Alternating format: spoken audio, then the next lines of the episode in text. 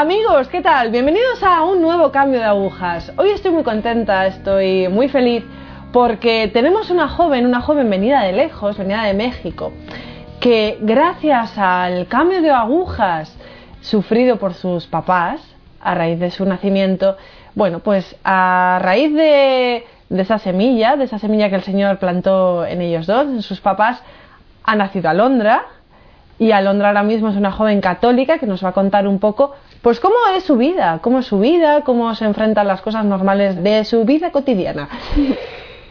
Alondra, ¿qué tal? ¿Cómo estamos? Muy bien, Cristina, ¿y tú? Pero verán.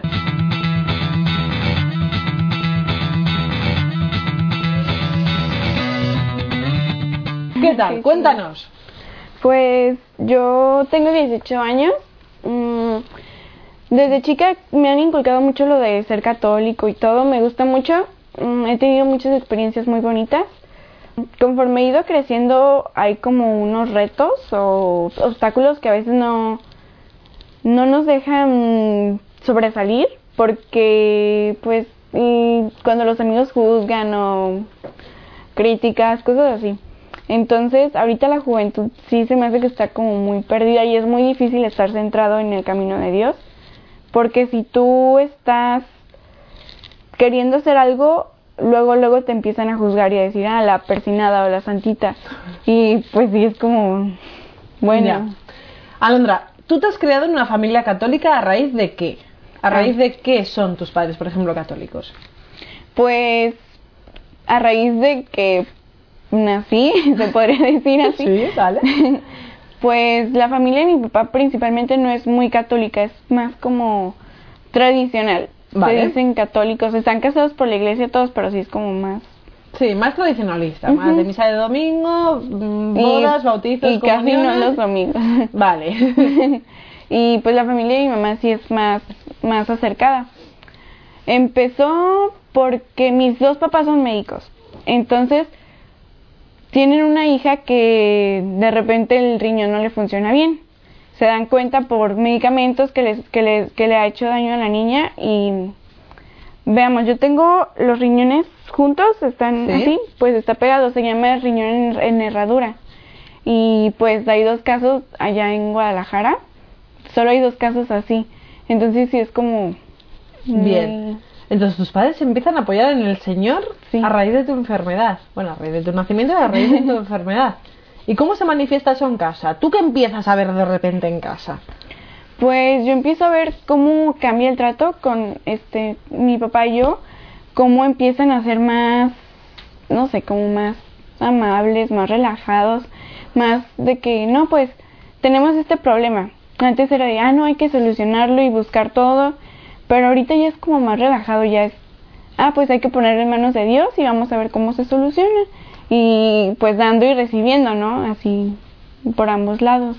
Bien, ¿tú participas en algún tipo de grupo, de catequesis, de jóvenes? Cuéntanos un poco tu vivir como en chiquilla católica de 18 años. Sí. Eh, íbamos de viaje a Cancún y en el avión nos encontramos con un grupo de padres legionarios. Sí. Entonces ahí pues empezamos a platicar, ¿no? Y nos hicimos amigos de los padres, son, son muy buenas personas. Entonces mi hermano quería ser padre, quería ser sacerdote. Y, pero él estaba muy chiquito, estaba, tenía creo que siete años cuando, cuando conocimos a los padres. Entonces, pues ya guardamos contactos y todo. Y después nos hablan y nos integramos al grupo del Reino Christi, no sé si... Sí, Ah. sí, sí. Estamos integrados al grupo y vamos, vamos los jueves y viernes. De comuniones, las horas santas, hacemos también rosarios en, en grupo. También vamos al, al grupo, a- al el logotipo de San Benito. Ah, ahí hacen los retiros, hacemos unos retiros que son aproximadamente uno por mes. Sí, hacemos muchitos. Y pues voy comúnmente. Para venir es, es como un viaje mariano. Para venir a España. Ujú. ¿Vale? Es una preparación de un año. Hacemos misa, hora santa, comunión diaria, eh, ayuno los viernes y confesiones frecuentes. Es, Bien, eso es importante, estar en paz. sí. quiero hablar un poco, por ejemplo, de es lo que comentabas tú al principio de la entrevista, que tú eres una chiquilla de 18 años que vive en un mundo normal de jóvenes, supongo que vayas al colegio o al instituto. Eh, ¿Cómo se vive? Porque vas a un colegio católico o vas a un instituto... Pues no quedé en la universidad ahorita, pero sí estoy en uno católico. Vale, ¿cómo se vive porque, a ver, es lo que dices tú, que a veces la gente, bueno, pues eh, yo creo que ante el desconocimiento, la ignorancia, no vamos a decir más allá de... ¿Vale? ¿Cómo se vive el hecho de ser una niña de 18 años, católica, además católica creyente y practicante, en un mundo de jóvenes que, digamos, desconocen o ignoran la palabra de Cristo? Pues es un poco difícil porque de repente te dicen, no, pues vamos a tal fiesta. Y tú dices, ah, sí quiero ir. Pero después dices, ay, pero tengo que ir a misa, tengo que hacer esto. O a lo mejor piensas moralmente y dices, eso no está bien. Y pues si te pones a decir y le dices, no, pues es que esto no está bien. Te empiezan a juzgar, como pues dije así. Y pues es, es interesante, porque como tú conoces, quieres hacer que todos los demás conozcan. Entonces sí es como, quieres quieres ayudar, pero hay veces que no se dejan y es algo muy complicado. En colegio es, pues hay gente de dinero, normalmente es gente de dinero, entonces es muy cuadrada en cuanto a sus pensamientos. Y tú les quieres ayudar y dicen, no, pues es que eso ya es otra cosa. Y me empezaron, de hecho, también a decir cuando los invitaba que mi papá era sacerdote y me empezaron a decir así como cosas muy llevadas y era así como, pues, si no saben ni cómo se maneja, pues mejor quédense callados. Es lo que hablo yo de la ignorancia y del desconocimiento. Vale, eh, para ti, tú has hablado un poco de la moralidad, pero para ti como joven, que tiene un montón de tentaciones, has hablado por ejemplo del dinero también, o sea, ya no solamente de las fiestas, sino del dinero. Todo eso, ¿cómo, cómo lo gestionas? ¿Cómo lo gestionas como, como, como mujer católica? ¿Cómo lo mm. gestionas? O sea, tengo una mesa llena de tentaciones, la fiesta, el amigo, el dinero, la ropa que me tal. ¿Cómo gestiona eso una mujer de 18 años católica? Pues yo lo veo mucho con la preparación. Yo digo, en los tiempos de María, pues era muy diferente todas las cosas. Yo trato también de ser, igualar mis actos a como Dios los vería, lo correcto. Entonces, pues yo digo, Sí, me gusta, me gusta mucho comprar y así, sí, me gusta la ropa, me gusta muchísimo. Entonces, yo a veces digo, prefiero gastar ese dinero en algo que sé que va a valer más, que va a ser como invertir, ayudar a los demás, me gusta ser muy caritativa. Entonces, pues digo, esto en vez de gastármelo, no en algo, en una ropa muy cara, lo dono o así. me gusta, me gusta mucho ayudar a la gente. ¿Cómo? A ver, eh, para el que nos está viendo y desconoce o ignora, vamos a dejarlo ahí, no quiero entrar en juicios de valor. ¿Cómo, eh, ¿Cómo es tu vida? ¿Cómo es, me levanto por la mañana? ¿Cómo es la vida de una mujer católica? De una católica practicante. Pues yo me levanto y pues primero le doy gracias a Dios, porque me ha permitido volver a, a despertar y estar otra vez con mis papás y todo. Después pues ya lo, lo básico, ¿no? Desayuno. Sí. Em, yo voy a misa por las tardes porque se me hace más, pues más, más cómodo. Rezo el rosario en las noches en familia con mis papás. La hora santa la hago yo en mi casa o me voy al Santísimo. Es muy bonito. Yo pongo música interna, eh, me pongo a alabarle hacia el Señor. Y así ya no es como tan aburrido como dicen, ay, no es que estar ahí enfrente de la Eucaristía y qué le voy a decir. Yo me pongo a cantarle porque es como, como pues ofrecerle algo. Y así es como yo practico. ¿Alguna vez te han contado tus padres cómo era su vida anterior, antes del Señor? Sí. ¿Cómo era? Pues mi papá me cuenta que él era, que amigos, que fiesta y pues eran, eran, mis papás eran muy estudiosos, entonces le dedicaban más tiempo a eso y de Dios era cuando necesitaban algo, si era así como, ah, pues ocupamos esto, hay que pedirle a Dios. O pues ahora sí que las necesidades es cuando se acordaban de Y ahora, cuando ya se encuentran en el Señor y además ven, ¿tu hermano? ¿Tu hermano sigue un poco esta línea? Sí, también va a los retiros. Vamos todos, toda la familia está incorporada al Reino Cristi. Mi hermano estuvo un año en el seminario eh, y pues se salió.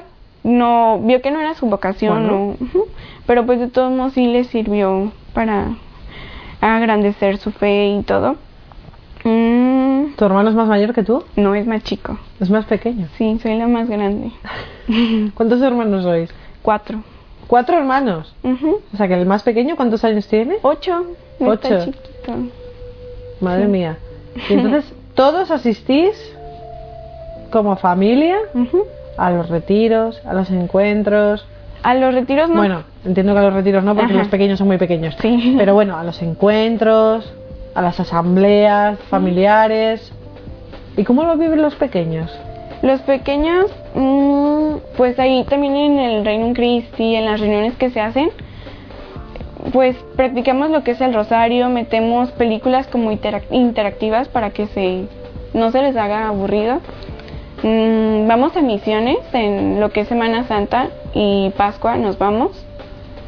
Eh, y ahí pues practicamos la caridad como lo mencioné, ayudamos, eh, el Evangelio también lo expresamos. Yo me, me, me gusta ponerme con los niños porque les pongo así actividades y pues que les leo lo del Génesis, la primera parte del Génesis, ya les explico cómo creó Dios todo. Les hago también pues las dinámicas, meto a mi hermanito que me gusta jalarlo para que aprenda y, y sí, así es como pues nos integramos todos en familia. ¿Qué es, ¿Qué es para ti? Si te preguntan, Alondra, ¿qué significa Jesucristo para ti? Pues yo digo que es como un hermano, es nuestro Salvador, es la persona que más, que más ha amado en el mundo, también aparte de María. y pues, no sé, es alguien al que le guardo muchísimo respeto y me gustaría igualarlo en cada acto. ¿Quién es la Virgen María? La Madre de Dios. Esto suena santo, pero no, ¿eh? sí, pues es la Madre de Dios, es la Madre de todos porque nos dio a su Hijo y pues nosotros nos entregamos hacia ella para, para cualquier acto que ella nos quiera.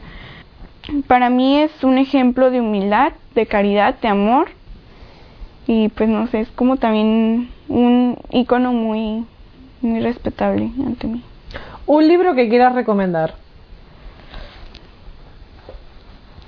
Pues nuestro coordinador nos habló mucho del silencio de María. Yo no soy tanto de leer así libros completos, yo leo partes y pues a mí me gusta leer fragmentos de todo. Bueno. He leído libros de la vida de los santos, mm, me gusta mucho la de Santa Teresita. Es, no sé, es un ejemplo de sumisión, de entrega muy, muy bonito. Una película. Mm, la de Padre Pío. Y una frase a un joven desconocedor e ignorante, pero que nos oye hablar cada semana en el programa, no sabe de qué va esto. Le gustaría saber de qué va esto, pero no sabe ni Mm. por dónde empezar. Una frase, un comentario, un mensaje. Pues yo le recomendaría que no se dejara llevar por, por lo que todos hacen, sino que buscara lo que muy poca gente se atreve a hacer. Que buscara ahora sí lo desconocido, en parte buena, buscar un aliento porque una vez que lo encuentras y dices, wow, ¿por qué me perdí de esto tanto tiempo? Entonces sí sería como... que En esta vida que tú has tenido de, de- de mujer católica, en toda esta adolescencia, juventud ahora mismo, ¿ha habido algún momento de, llamémoslo, flaqueza? Sí. sí, pues yo creo que todos lo tenemos. Y uno que tuve, pues, sí, caí mucho. Fue antes de que me acercara tan, de que me acercara mucho, pues. eh, yo estaba, me sentía muy triste ahora sí porque, pues somos, éramos tres en ese entonces. No tenía el otro hermano pequeño, no tenía el otro hermano pequeño. Y pues ellos dos siempre han estado como muy conectados, muy unidos y yo era como la oveja negra, me sentía como nadie me entiende y decía, todos, es que todos están con, todos están con mis hermanos y yo solita y sí, ya.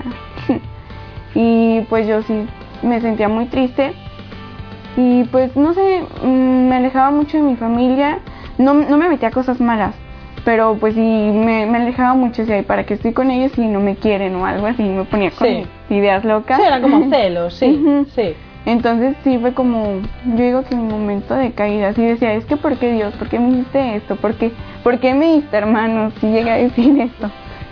Y pues ya, pues sí, ahorita ya me arrepiento de todo y sí los quiero mucho. Alondra, ¿qué vas a estudiar ahora? Pues en realidad pienso entrar a la universidad de estudiar medicina. Medicina, ¿por qué? Mm, independientemente de que mis papás pues hayan estudiado eso, yo quiero como aprovecharlo para ayudar a la gente, porque mucha gente llega y al ver que no hay como ayuda de los médicos o no hay explicación para alguna enfermedad que encuentran, se sienten muy desamparados y me gustaría como también expresarles que no están solos, que no solamente existe la medicina y si no ayuda se acabó la vida, ¿no? Existe Dios que pues todo lo puede, existen los milagros que son muy grandes. Mm, me gustaría expresarlos para que ellos no se quedaran solo con eso, sino que intentaran buscar y hasta encontrarlo. Hasta encontrar a Dios. Sí. Vale, suponga, proyectémonos en el futuro. Proyectémonos en el futuro. Alondra termina su carrera de medicina, se especializa en Pediatría. pediatría, perfecto. Tiene un caso horrible de un niño con un problema súper grave, no vamos a especificar, cuyos padres eh, son creyentes, pero a raíz del problema súper grave de su hijo, eh, digamos, pierden la fe o entran en un momento de crisis. Ujú. Alondra ya con sus veintitantísimos, casi treinta, su carrera de medicina, su pediatría y su, espero, fe permanente y profunda en su corazón. Sienta a sus padres, les da la mala noticia de que su hijo tiene X enfermedad. Estos padres ya llevan una temporada perdiendo toda su fe. Y Alondra no habla como médico, sino habla como persona católica e hija de Dios. ¿Qué les dice a sus padres? Pues yo entendería que no, que lo más alejado yo creo que quisieran estar de la iglesia por lo que piensan que Dios los abandonó o algo así. Yo les diría que se mantuvieran fuertes, que pues la Virgen María tuvo muchísimas complicaciones a la hora de, de estar con Jesús. Yo les diría que no perdieran la fe, que seguirían, que tienen que seguir firmes, no solamente decir, ay, yo no soy un santo, como si yo soy un pecador, me va a hacer un favor a mí, o estar enojados diciendo, ay, ¿por qué no me escuchó? Porque otra gente sí y a mí no. Es lo que mucha gente suele, suele decir cuando alguien está en una complicación. Yo les diría que no perdieran su fe, de verdad que si ponen mucha fe en, en la Virgen, en Dios, ellos los van a escuchar, pero hay que estar firmes, hay que estar insistentes, porque si no, Dios va a decir, ay, pues nada más me dijo poquito, yo no lo voy a escuchar mucho. Igual sí nos escucha, pero le da importancia a los que están como más firmes, insistentes, porque si no va a decir que como alguien que es tan frío va, pues vamos a acercarse. Bueno, de todos modos, no vamos a quitar la esperanza a No. quien esté frío, porque No, pues, entonces no. yo me quedo sin seguidores, el Señor se Bueno. queda sin... Pues, Las iglesias se me quedan vacías, esto sería el caos.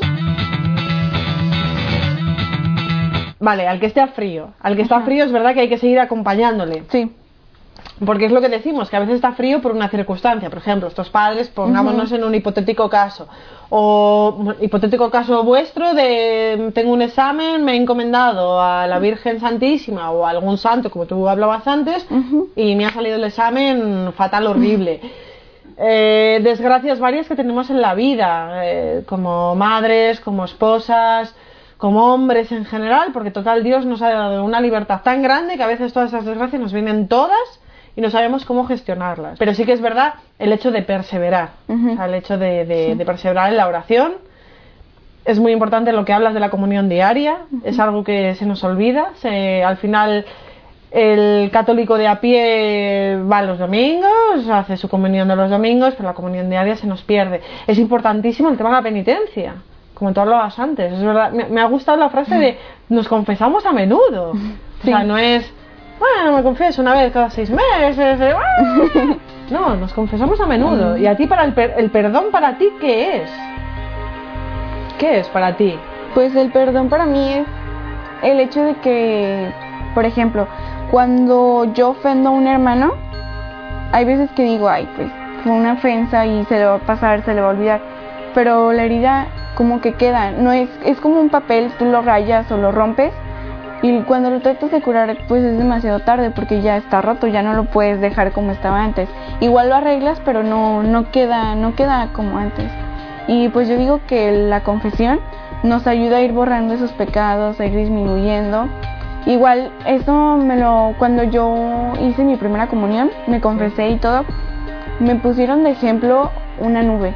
Cuando hay mucho smog, pues se va llenando todo de humo. Mucha nieve. Ajá. Y pues se pone todo ahora sí que negro. Y el, el la distancia que hay del cielo a, al- a la tierra se torna un poco oscura. Entonces, para tratar de quitar todo eso, se hace medio limpiezas y pues todo. Sí. Entonces, así es la confesión. Te confiesas y se va como quitando un poco de la niebla, se va haciendo más corto el camino y así pues es más fácil alcanzar la salvación.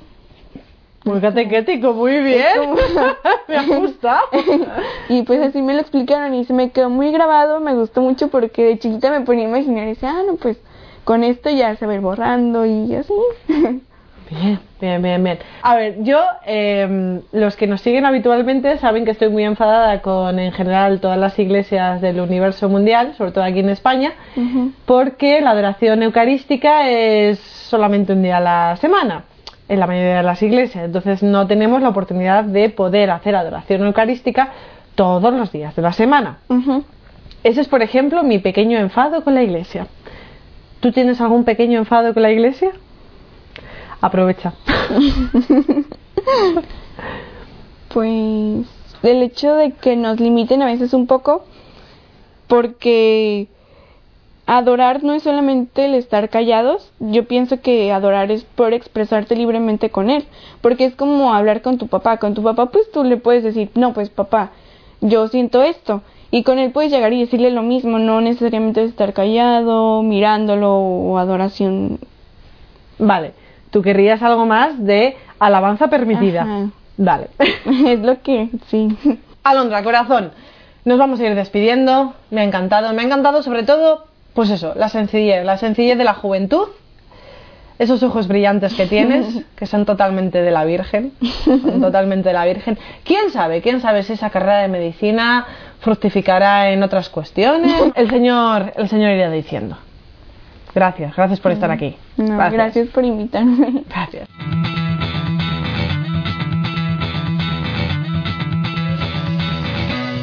Amigos, pues nos despedimos. Matrimonios del universo, matrimonios del mundo, matrimonios que nos estáis viendo. ¿Veis? Alondra nació de una semilla de dos padres conversos que a raíz de su nacimiento, de su enfermedad que antes he explicado, decidieron estar con el Señor. Nunca es tarde.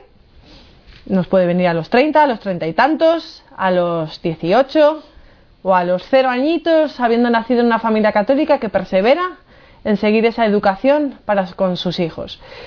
Nunca es tarde, el Señor está ahí. No perdáis la esperanza. Gracias, gracias por estar ahí. Gracias.